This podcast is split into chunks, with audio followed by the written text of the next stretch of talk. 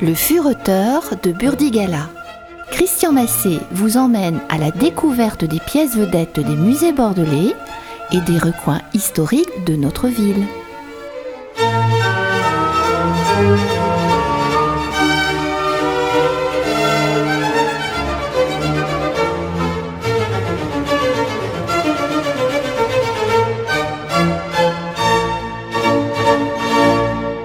Une Grèce martyre.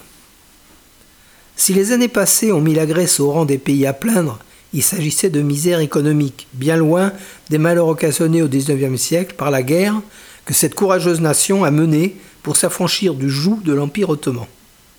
De nombreux artistes, poètes, peintres, romanciers se sont illustrés dans ce soutien qui a mobilisé les peuples occidentaux. L'un des symboles de cette mobilisation figure sur les cimaises du musée des beaux-arts de Bordeaux. Il s'agit de la superbe toile d'Eugène Delacroix, La Grèce sur les ruines de Missolonghi, qui fait pendant à une autre œuvre dénonçant cette guerre, à savoir les massacres de Scio, qui eux sont visibles au Louvre. Des écrivains comme Victor Hugo ou François-René de Chateaubriand en France, et surtout Lord Byron en Angleterre, prennent fête et cause pour les Grecs.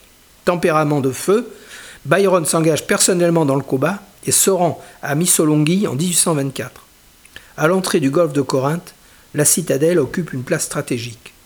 Ceci lui vaut d'être assiégé sans répit par les Ottomans. Byron y débarque le 5 janvier pour combattre, mais, usé par une vie d'excès, il y meurt d'une fièvre maligne le 19 avril 1824 à l'âge de 36 ans. La mort de Byron a été accueillie dans tout le continent par des signes d'une douleur universelle.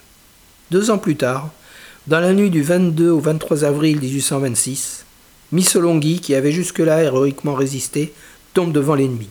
Les survivants sont presque tous exterminés. Sans doute le souvenir de Byron compte-t-il plus encore. La chute de la ville est perçue comme un affront fait à sa mémoire et à son engagement. Frère, Missolonghi fumante nous réclame, écrit Victor Hugo, dans les Têtes du Sérail ou dans les Orientales en 1826. Delacroix, à l'opposé de ses autres tableaux sur ce sujet, reprend le thème de l'allégorie, un peu oublié à cette époque.